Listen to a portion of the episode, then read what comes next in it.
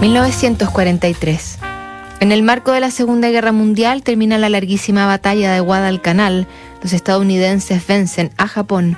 Alemania se rinde en la batalla de Stalingrado. Gandhi inicia una huelga de hambre para protestar por su detención. Muere Nikola Tesla solo y arruinado. Ese año, Gabriela Mistral recibe otro durísimo golpe.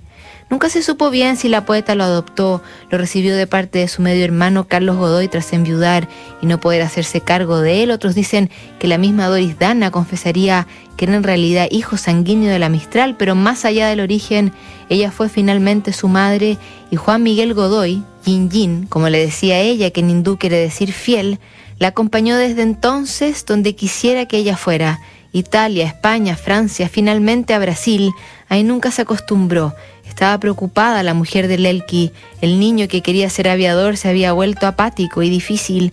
Se desahoga Lucila con su amiga Palma Guillén, que, destruida por un amor suyo que ha muerto en la guerra, intenta aconsejarla desde La Habana y desde Ciudad de México. El mejor remedio es un amor romántico e imposible junto con una vida dura de trabajo o de ejercicios, le dijo.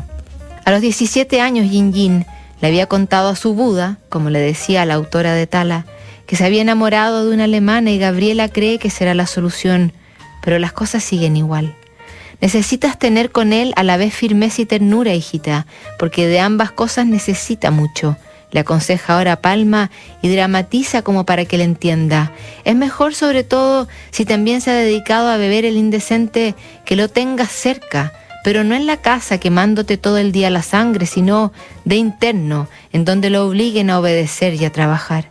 Pero nada funciona, tampoco el romance con la alemana. El joven cree que se morirá de amor y decide apurar las cosas. Se tragó un frasco de arsénico y casi mata también de horror a la Mistral cuando encontró sin vida ese cuerpo joven y frío ese rostro tan parecido al suyo. La carta era demasiado breve para ser la última. Querida mamá, creo que mejor hago en abandonar las cosas como están. No he sabido vencer. Espero que en otro mundo exista más felicidad. Cariñosamente, tu Yin Yin. Un abrazo a Palma. De este dolor sin límites, Gabriela Mistral nunca pudo recuperarse. En una carta, Eduardo Frei Montalva le dice, ay amigo mío, de este destrozo íntimo yo no podré rehacerme. Él era el aroma, y sin metáfora, la llama dulce de mi vida. Pasaría la Mistral por todas las etapas de un duelo sin sentido, quizá incluso más, hasta que escribió, después de mi duelo he debido coger los pedazos de mí misma y rehacer mi mente. Madre de Juan Miguel, perdóname si no lo hice feliz, perdóname si por culpa mía se fue quebrando.